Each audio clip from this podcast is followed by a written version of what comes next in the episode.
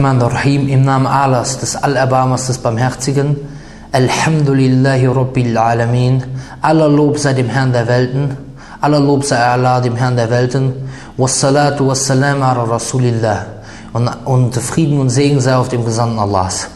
Heute soll eine kleine Vorstellung sein. Also ich möchte den Schlüssel ins Paradies möchte ich für Sie vorstellen, denn mein Anliegen dabei ist nicht, ihnen irgendetwas Böses zu wollen, weil manche Leute, wenn man mit ihnen über Religion redet und man redet mit ihnen über ihre Überzeugung, dann kommen sie sich angegriffen vor und denken, man möchte sie besiegen. Aber ich möchte hier keinen besiegen, sondern ich möchte gerne mit ihnen zusammen gewinnen.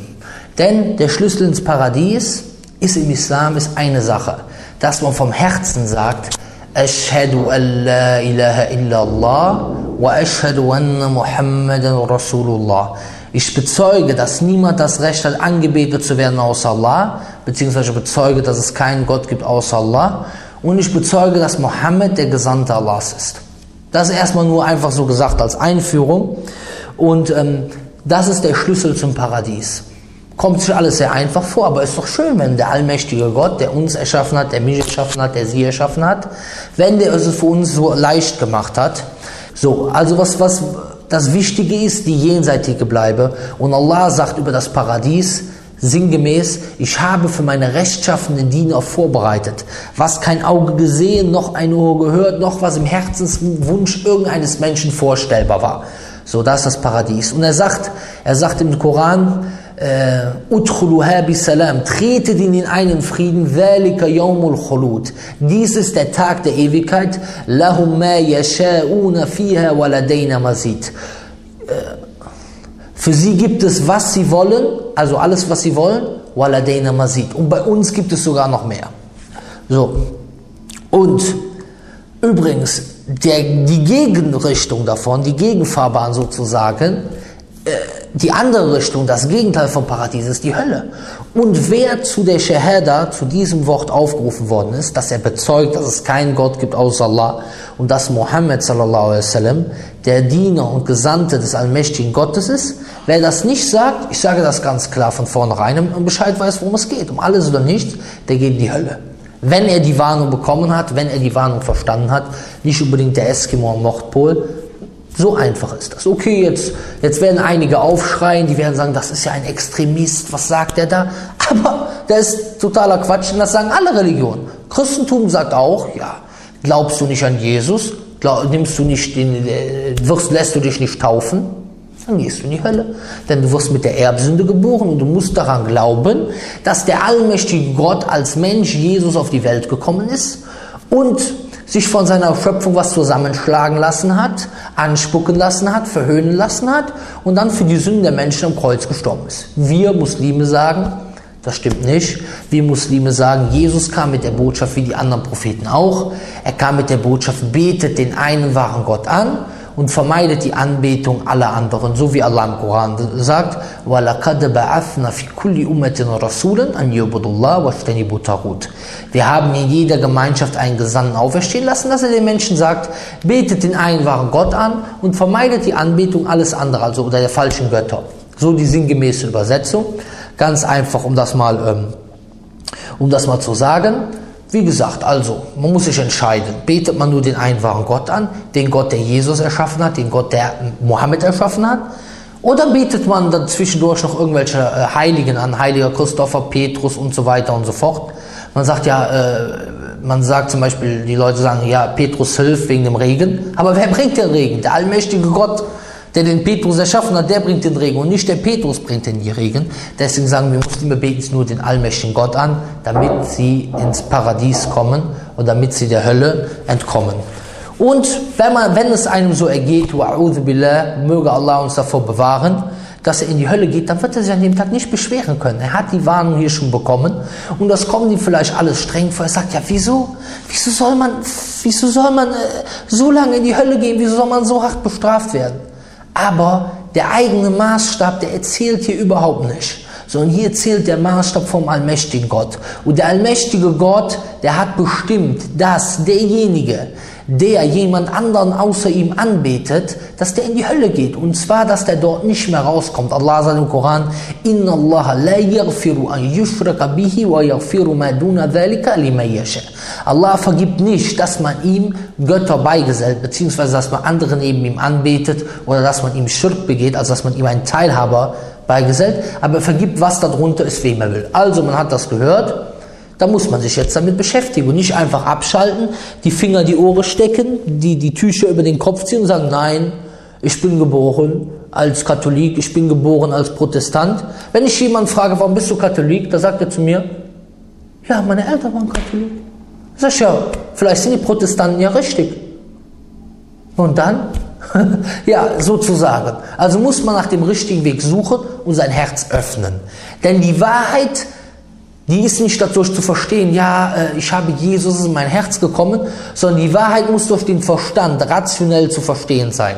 Ansonsten ist das ja Glückssache. Ja, bei dem einen ist es ins Herz gekommen, bei dem anderen nicht. Aber der allmächtige Gott hat uns allen einen rationellen Verstand gegeben, mit dem wir überlegen müssen, was ist der richtige Weg und dass wir uns nicht stur anstellen.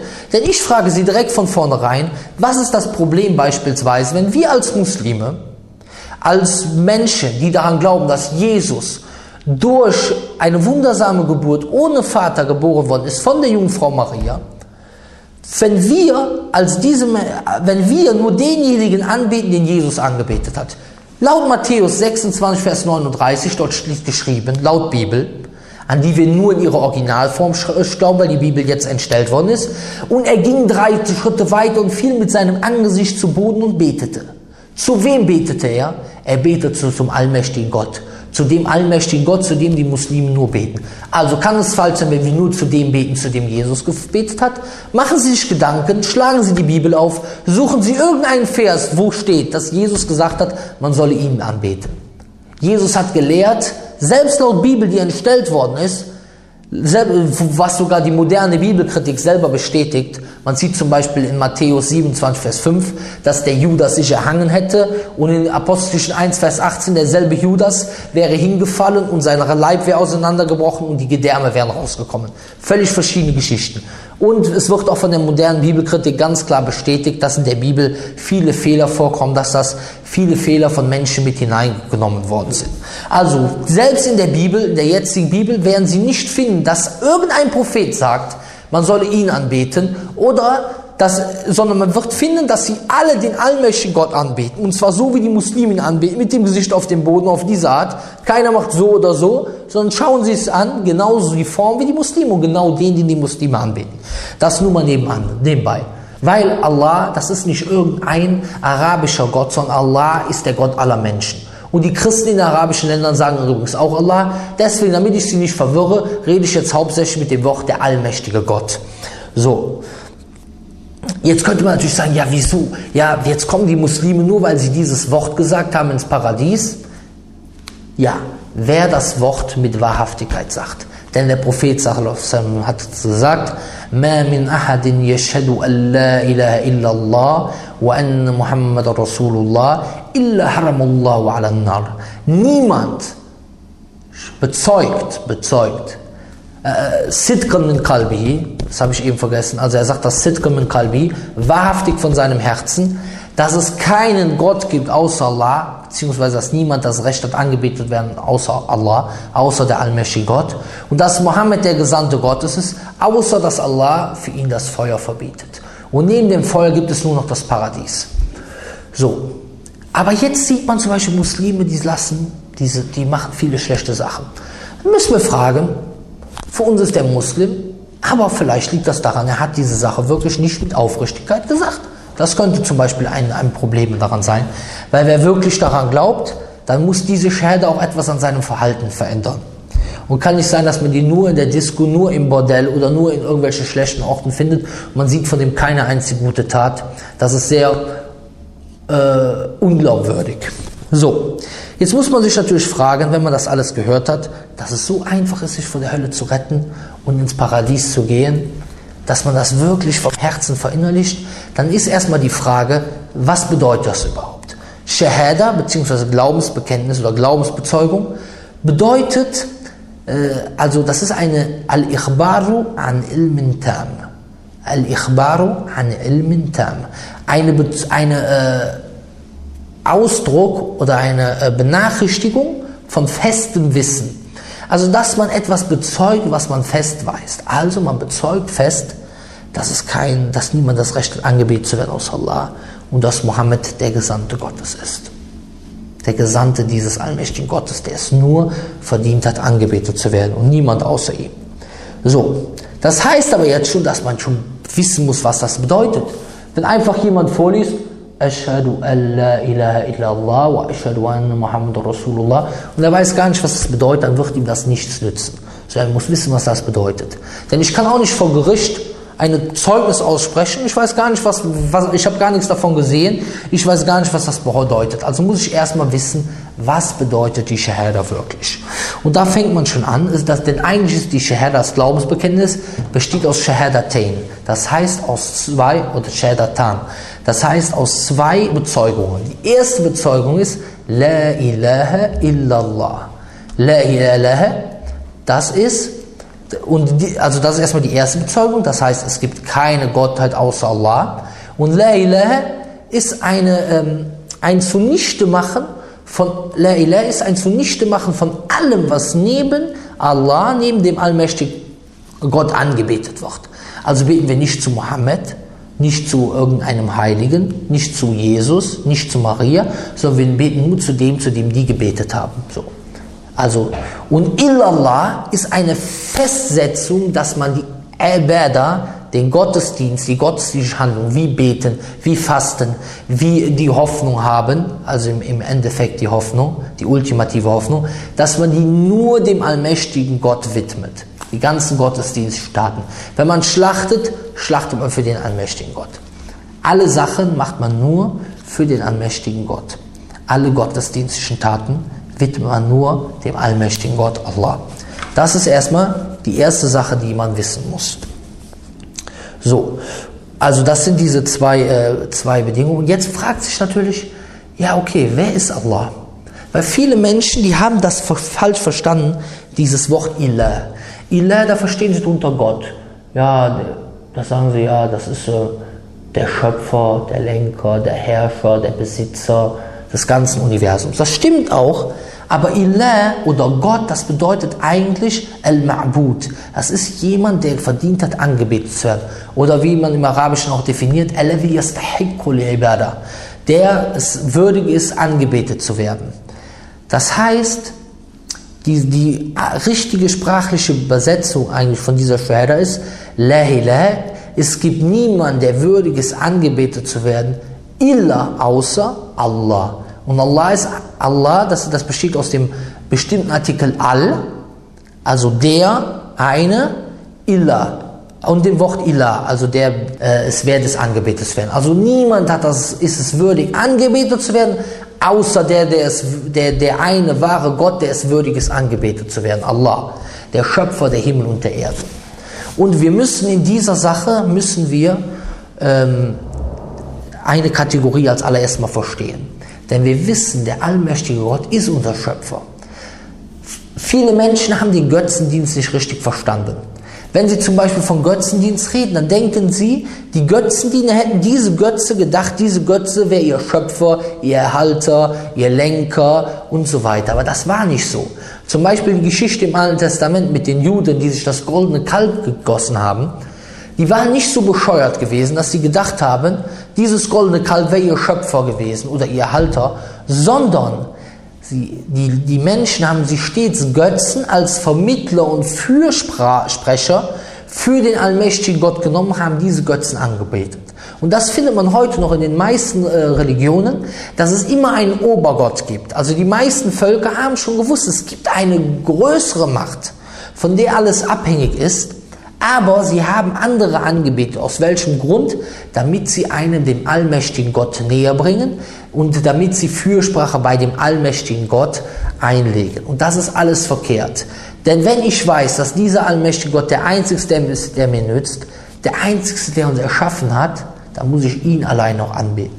Also wissen wir, der allmächtige Gott ist der einzige Schöpfer. Es kann zum Beispiel sein, dass ich mein Handy herstelle. Ich stelle ein Handy her, aber ich bin nicht der Schöpfer, sondern der allmächtige Gott hat mir jetzt beispielsweise die Intelligenz gegeben und die Fähigkeit gegeben, das Handy zu erschaffen. Aber ich bin nicht der Schöpfer. Wenn ein Baum, da kommt ein Apfel raus, der Baum hat den Apfel nicht erschaffen, sondern Allah hat dem Baum die Fähigkeit gegeben, den Baum gelenkt, dass er den Apfel erschafft. Die Fähigkeit dazu gegeben. Also ist im Endeffekt im ultimativen Sinne Allah der Schöpfer von allem. Und Allah ist der, der Versorger von allem. Alles wird durch Allah versorgt. Es kann zum Beispiel sein, dass ich meinem Kind oder meiner Familie etwas zu essen kaufe. Aber der, der eigentlich die Familie versorgt, ist Allah. Denn er hat mir überhaupt die Fähigkeit gegeben zu arbeiten, das Geld anzuschaffen. Und der ganze Vermögen kommt nur von Allah. Das muss man erstmal wissen.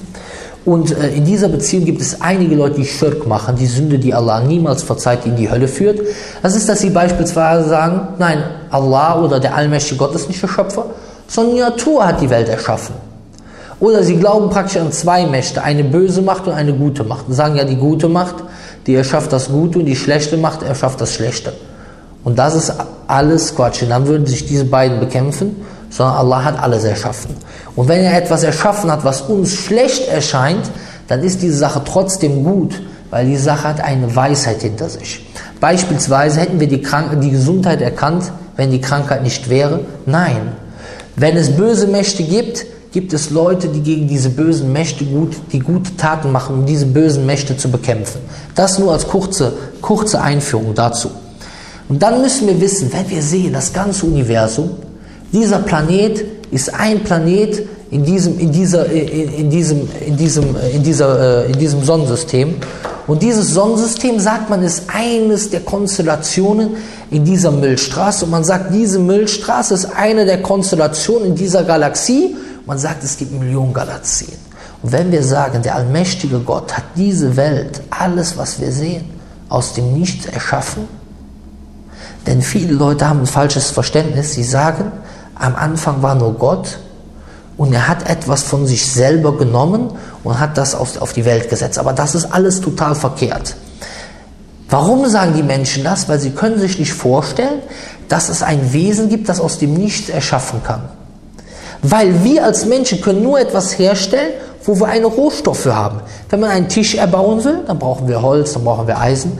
Aber der allmächtige Gott braucht das nicht. Er hat im ultimativen Sinn alles aus dem Nichts erschaffen. Wenn er beispielsweise etwas aus etwas anderem erschaffen hat, dann hat er den Rohstoff vorerschaffen. Zum Beispiel hat er die Engel aus Licht erschaffen. Da sagt man sich, wie kann er aus Licht erschaffen? Ja, wir haben es hier nicht mit einem Menschen zu tun, wir haben es mit Allah zu tun. Und er hat also vorher das Licht erschaffen, hat aus dem Licht die Engel erschaffen. So. Also er schafft die Rohstoffe aus dem Nichts und er schafft die Dinge direkt aus dem Nichts. Das ist der allmächtige Gott Allah. So, wenn wir wissen, dass er diese Fähigkeit hat, dann hat er einzigartige Fähigkeiten. Der allmächtige Gott ist bei uns nicht irgendein Mensch oder irgendwie vergleichbar, sondern er ist ein deutlich getrenntes Wesen von seiner Schöpfung. Ein deutlich getrenntes Wesen von seiner Schöpfung. Er hat keine menschlichen Eigenschaften. Wenn wir beispielsweise sagen, dass der allmächtige Gott sieht, dann ist sein Sehen vollkommen anders als das, das Sehen von der Schöpfung. Wir können ihn nicht mit, mit, mit, mit, äh, mit dem Sehen von der Schöpfung vergleichen. Der allmächtige Gott ist völlig einzigartig. Und man darf sich kein Bild von ihm machen. Warum? Weil wenn man sich ein Bild von ihm macht, was ja übrigens auch eigentlich in der Bibel verboten ist, was aber viele Leute heutzutage trotzdem machen, wenn man sich ein Bild von ihm macht, dann stellen wir ihn mangelhaft dar. Weil ein Bild ist etwas, was wir selber kreiert haben. Aus Bildern zusammengesetzt haben, die wir selber in der Schöpfung wahrgenommen haben. Und das ist eine Gotteslästerung. Deswegen darf man sich kein Bild vom allmächtigen Gott haben. Wir, dann sagen manche Leute, ja, wie wollen wir ihn dann anbeten? Wir beten den allmächtigen Gott nicht an durch ein Bild, wir beten den allmächtigen Gott an durch seine Attribute. Wir wissen, wenn jemand unser Gehirn erschafft, wenn jemand die Fähigkeit hat, dieses ganze Universum, dieses gewaltige Universum mit all seinen Varianten zu erschaffen, dann ist, muss er allwissend sein. Was heißt allwissend? Er hat immer schon alles gewusst und nichts vergessen. Und deswegen haben auch viele Menschen ein Problem, an den allmächtigen Gott zu glauben, weil sie mit solchen Bildern konfrontiert werden, wo also der, was angeblich der allmächtige Gott sein soll, und das ist natürlich eine Gotteslästerung. Ich will damit keinen beleidigen, und ich denke, ich werde auch keinen beleidigen, es wird ja niemand auf die Idee kommen, wirklich zu sagen, dass das hier, dieses Bild sein Gott wäre. Oder zum Beispiel hier, wo, wo dann Gott dargestellt wird als Trinität, was weiß ich hier. Und das ist natürlich eine Gotteslästerung, weil der Schöpfer ist nicht zu vergleichen mit der Schöpfung. Und wenn Sie etwas Schönes in der Schöpfung sehen, dann ist der Schöpfer natürlich unvergleichlich schöner. Aber hier, das ist ja noch nicht mal ein schönes Bild, da sehe ich ja sogar besser aus. Und das ist natürlich eine Gotteslästerung, die man lassen muss. So, also hat der allmächtige Gott einzigartige Eigenschaften. Einzigartige Eigenschaften. Wir beten ihn durch seine Eigenschaften an. Dann müssen wir wissen, was wir dann als nächstes wissen müssen, ist, wenn wir also wissen, er hat vollkommene Eigenschaften, er hat uns erschaffen, er hat alles für uns gemacht, dann müssen wir ihn alleine anbeten. Ich gebe da mal ein Beispiel oder ich frage Sie etwas. Wer kann Ihnen helfen, wenn Sie in der Not sind? Der allmächtige Gott oder Maria? Jeder Mensch wird sagen, der allmächtige Gott. Ja, warum betet man dann zu Maria? Wer kann Ihnen helfen? Jesus oder der allmächtige Gott? Der allmächtige Gott. Wer kann Ihnen helfen? Der Papst oder der allmächtige Gott? Ja, der allmächtige Gott. Also warum betet man nicht nur zum allmächtigen Gott? Und warum betet man zu Heiligen? Und wir Muslime, das fundamentale Wissen ist, La ilaha illallah, dass man niemanden anbeten soll außer ihm. Alleine, ohne Teilhaber. Denn das ist die Sünde, die der allmächtige Gott niemals verzeiht und vor der man sich hüten muss. Also beten wir, und das muss man sich wirklich hinter die Ohren schmieren, nur denjenigen an, der diese vollkommenen Eigenschaften hat. Und niemand anderen beten wir neben ihn an. So. Jetzt ist natürlich die Frage, wie betet man ihn an? Denn viele Leute sagen, ja, wir müssen dem allmächtigen Gott dienen. Fragt man sie, wie muss man ihm dienen, dann haben sie keine Antwort. Aber ist es logisch, dass der allmächtige Gott uns erschafft, dass wir ihm dienen und durch diesen Gottesdienst ins Paradies gehen und dass er uns nicht zeigt, wie wir ihm dienen sollen? Zum Beispiel gehen wir jetzt mal in die Kirche, ohne jemanden anzugreifen. Ich will keinen angreifen, sondern fragen Sie sich mal, warum spielt man auf die Orgel? Warum pfeift man die Flöte? Warum fängt man irgendwelche Lieder an zu singen? Faltet die Hände so oder so oder, äh, oder macht einen Beistuhl? Hat Jesus das so gemacht? Hat Jesus so die Iberda gezeigt? Woher kommt das? Das ist eine Findung des Menschen. Und dann, denn das, jetzt kommen wir nämlich zum zweiten Punkt, das ist, wenn wir bezeugen, dass Mohammed der Gesandte des allmächtigen Gottes ist. Das bedeutet, dass wir den allmächtigen Gott nur so anbeten, wie der allmächtige Gott gezeigt hat. Wie, wie der Prophet, wie der allmächtige Gott uns durch das Senden des Propheten gezeigt hat. Also wie der Prophet sallallahu uns beigebracht hat. Und im Islam, jede gottesdienstliche Hand, Handlung wird detailliert beschrieben. Manche Menschen sagen, im Islam gibt es viele verschiedene, viele Meinungsverschiedenheiten. Es gibt eigentlich nicht viele Meinungsverschiedenheiten in dem Sinne. Weil die Meinungsverschiedenheiten sind nicht für den Christen, wo man nicht weiß, was die Bibel ist, äh, die Septuaginta mit, äh, mit 66 Büchern oder die, die evangelische Bibel mit 73 Büchern, sondern die, diese Details sind, äh, diese, diese äh, Meinungsverschiedenheiten sind Detailfragen. Halte ich die Hände so im Gebet oder halte ich die Hände so im Gebet? Warum? Weil der eine hat den Prophet etwas so gesehen, der andere hat ihn etwas so gesehen. Aber nicht irgendwelche großen äh, Probleme, große Meinungsverschiedenheiten. Weil das ist ein großes Missverständnis, was viele haben und sagen dann, ja, bei den Muslimen gibt es auch viele Meinungsverschiedenheiten. Wenn es irgendjemand mit einer, äh, es gibt natürlich auch Muslime, die kommen mit irgendeiner Meinung, die, die im Islam völlig unakzeptabel ist und die kann man auch ganz schnell widerlegen mit Koran und Sunna. Denn die Quellen sind eindeutig. Das ist der Koran, das, das offenbarte Wort des allmächtigen Gottes und die Sunna des Propheten Mohammed. Das heißt, dass die Handlungsweise des Propheten Mohammed, das, was er gesagt hat, das, was er gemacht hat und das, wo er äh, also ähm, zugeschaut hat und nichts dazu gesagt hat. Zum Beispiel, er sieht zwei Männer äh, irgendetwas tun und er sagt nichts dazu, das zeigt, dass diese Handlung erlaubt ist. Denn wäre diese Handlung nicht erlaubt, dann hätte er einschreiten müssen. So also heißt, wenn wir bezeugen, dass Mohammed der Gesandte Gottes ist, dass wir so Gott anbieten, wie der Prophet es gezeigt hat. Und als zweites bedeutet das, dass wir an alles glauben, was er uns berichtet hat. An alles. Er sagt zum Beispiel, dass der Mensch am jüngsten Tage bei einer Brücke geht, die dünner ist als ein Haar und schärfer als ein Schwert. Da sagt der Mensch, ja wie? Wie soll man über eine Brücke gehen, die dünner ist als ein Haar und schärfer als ein Schwert? Ja, aber wir dürfen nicht die Naturgesetze, die wir hier haben in dieser Welt, mit dem Jenseits vergleichen, weil dort ist alles ganz anders. Also glauben wir daran, was der Prophet sallam uns gezeigt hat. Und er hat uns detailliert beschrieben, was im Jenseits passiert. Nicht wie in vielen anderen Religionen, wo von Jenseits geredet wird, aber nur eigentlich keine Vorstellung davon herrschen, was da wirklich passiert, sondern es wird detailliert beschrieben. Dann ist es, dann, wenn man bezeugt, Muhammad Rasulullah, ich bezeuge, dass Muhammad der Gesandte Allahs ist, der Gesandte des Allmächtigen Gottes, dann glaubt man daran, dass das, was er berichtet hat, dass das, dass, dass das, was er verboten hat, dass man sich daran halten muss. Und dann glaubt man auch daran, dass das, was er, dass, dass das, was er geboten hat, also das, was er geboten hat, dass man sich daran halten muss, und das, was er verboten hat, dass man davon Abstand nehmen muss. Das ist die Sache, weil der Prophet kommt mit dem Koran vom allmächtigen Gott. Der Mensch braucht eine Rechtleitung. Und dieser Koran, diese heiligen Bücher, sind eine Rechtleitung für den Menschen, wie er besser lebt und wie er, die Anweisung, wie er ins Paradies kommt.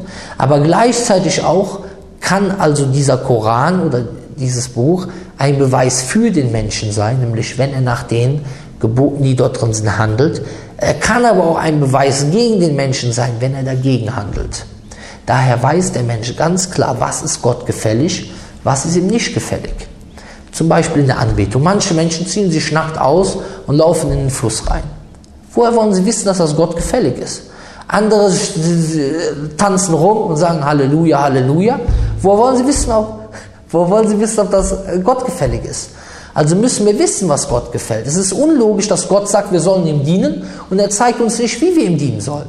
Es ist genauso, als wenn jemand, äh, der stellt ein Bauunternehmen ein, sagt, ja, baut mir mal ein Haus.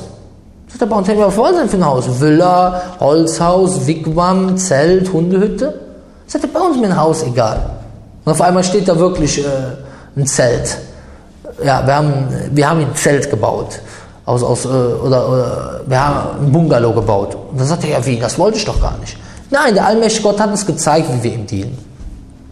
So, und jetzt zu der, äh, nochmal auf die Faida, auf den Nutzen zu kommen, den man dadurch hat der ist ganz, der ist ganz einfach.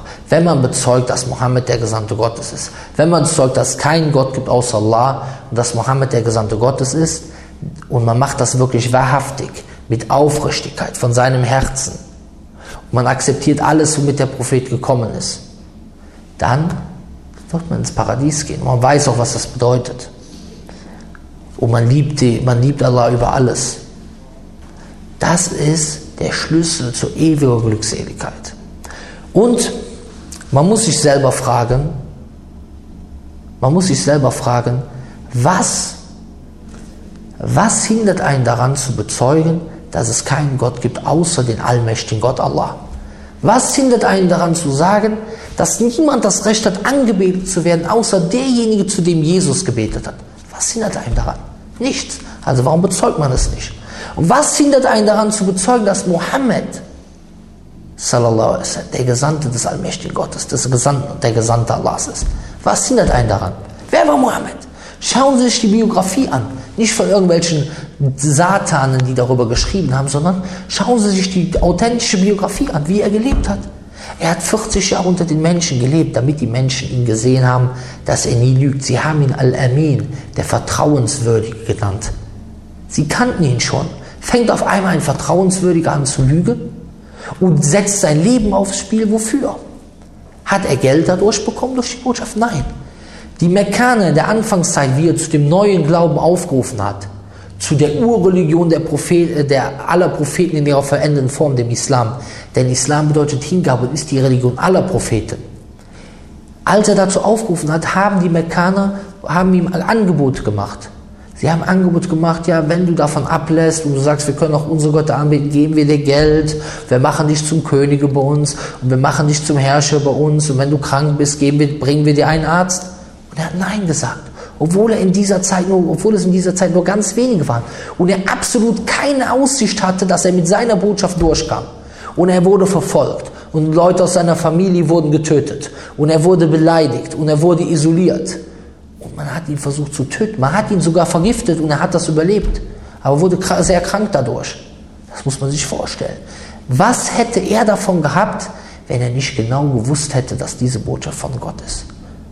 Vom allmächtigen Gott. Nichts. Also ist er ein Wahrhaftiger. Und, es ist, äh, und wenn wir sehen, dass jemand wahrhaftig ist, dann, ist er, dann, dann hat er es auch verdient, dass man ihm folgt. Er hat nicht irgendwie ein Spendenkonto aufgemacht, dass er sich einen Palast gebaut hat. Er hat auf einer, auf einer Matratze aus, aus äh, auf einer, auf einer harten Matratze äh, geschlafen. Er stand die ganze Nacht im Gebet, historisch belegt, sodass seine Füße sogar angeschwollen sind. Warum? Wenn er nicht selber an Gott geglaubt hätte. Heute die Sektenführer, wie sieht man sie rumfahren? Im dicken Mercedes und Backwaren, ja okay, gib mir nochmal hier und da und dies und Geld und muss alles spenden. Nein. Koran steht, spende das, spende das äh, Entbehrliche. Steht nicht, spende dein ganzes Geld. Und an wen? Nicht an Mohammed. Er durfte keinen Sadaka annehmen, sondern an die Armen beispielsweise. Also hat er aufrichtig zu diesem Glauben aufgerufen. Und es gibt kein einziges Argument, das dagegen spricht, dass er ein Prophet war. Manche Leute sagen, ja, er hatte mehrere Frauen, deswegen kann er kein Prophet sein. Aber wenn wir ins Alte Testament gucken, die meisten Propheten hatten mehrere Frauen. Es wird sogar im zweiten Königreich, dass Suleiman tausend Frauen hatte, laut Bibel. Laut Bibel. Moses hatte mehrere Frauen. Abraham hatte mehr als eine Frau. Viel hatten mehrere Frauen. Und es gibt in der, es gibt in der, in der Welt heutzutage, ich glaube, 576 verschiedene Gesellschaften, wo 80 Prozent die, die Polygamie bzw. Polygynie kennen, wo also ein Mann mehrere Frauen hat. Also nur weil das in den westlichen Kopf, in der westlichen materialistischen Gesellschaft nicht angesagt ist, heißt das noch, ist das noch lange kein Beweis, dass Mohammed sallallahu alaihi kein Prophet gewesen sein soll. Andere sagen, er hat Kriege geführt. Aber was für Kriege? Hatte jemand etwas dagegen, dass die Alliierten Deutschland im Zweiten Weltkrieg angegriffen haben, um die Tyrannen zu besiegen? Nein. Manchmal wird Gewalt angewendet, um Frieden, Sicherheit zu gewährleisten. Und Mohammed hat Kriege geführt, aber viele Propheten haben auch Kriege geführt. Und was sagt Jesus? Er sagt in, in uh, Lukas 17, Vers 29, sagt er laut Bibel, laut Bibel, ob das stimmt, Allahu alam, sagt er, diejenigen, die nicht wollen, dass ich ihr König werde, bringt sie her und macht sie vor meinen Augen nieder. In Matthäus 10, 34 sagt er, denk nur nicht, ich bin gekommen, um Frieden zu bringen, denn ich bin nicht gekommen, um Frieden zu bringen, sondern das Schwert. Ich bin gekommen, um den Sohn und den Vater auseinanderzubringen. Und die Tochter und die Mutter und die Schwiegertochter und die Schwiegermutter. Das sagt Jesus, laut Bibel. Aber heutzutage, man hört immer nur die Sachen, die einem gefallen. Friede, Friede, Friede, Barmherzigkeit, Friede, Gerechtigkeit. Aber die Sachen kommen auch in der Bibel vor. Also gibt es kein einziges Argument, das sagt, dass Mohammed kein Gesandter Gottes war. Und es gibt eindeutige, äh, auch eindeutige Beweise, was wir jetzt noch Spuren finden in der Bibel, was anscheinend noch original vorhanden ist, wo auf Mohammed hingewiesen wird. In der hebräischen Bibel kann man den Namen Mohammed sogar äh, äh, lesen, im Lied des Habakuk, äh, im Lied, äh, im Lied des Habakuk und das ist aber dann, äh, diese Bedeutung von dem Wort Mohammed ist dann ins Deutsche übersetzt worden. Also ganz klarer Fall. Und deswegen muss man sich wirklich fragen und sollte sich damit beschäftigen, aufrichtig, und wir wollen keinen angreifen, ob es nicht wert ist, den Islam anzunehmen. Denn Islam ist keine neue Religion. Sie müssen nicht 500 Euro Eintritt bezahlen, auch keine monatliche äh, Mitgliedsgebühr, sondern Sie müssen einfach bezeugen, dass es keinen Gott gibt außer den allmächtigen Gott Allah und dass Mohammed der Gesandte Gottes ist. Und wenn Sie dies machen, haben Sie den Schlüssel ins Paradies und werden inshallah von der Hölle entkommen. Und wenn Sie dies sagen mit aufrichtigem Herzen, werden Ihren alle Sünden verziehen. Die Großen, die Kleinen, die Schwarzen, die Weißen, alle Sünden und ihre schlechten Taten werden inshallah sogar in gute Taten umgewandelt. Also machen Sie sich Gedanken darüber, was Sie daran hindert, diesen Schritt zu gehen, was Sie daran hindert, den Schritt, die, sich vom, von der Hölle, vom Höllenfeuer zu entfernen und ins Paradies zu gehen. Subhanakallahumma biham. Ich habe dieses Wort gesagt. Machen Sie sich selber Gedanken, suchen Sie nach der Wahrheit. Viele Menschen haben nach der Wahrheit gefunden und haben den Islam als Wahrheit erkannt. Es gibt einige Menschen, die sagen, ja, Sie, fragen Sie jemand, warum hat er Christentum angenommen? Sagt er, ja, Jesus ist in mein Herz gekommen. Fragen Sie jemand, warum hat er Islam angenommen? Sagt er, ich habe rationell verstanden, dass Islam die wahre Religion ist. Soll kein Angriff sein, machen Sie sich Gedanken. Ich habe dieses Wort gesagt. Subhanakallahumma bihamdik. Ashadu an la ilaha illa ant. Astaghfiruk.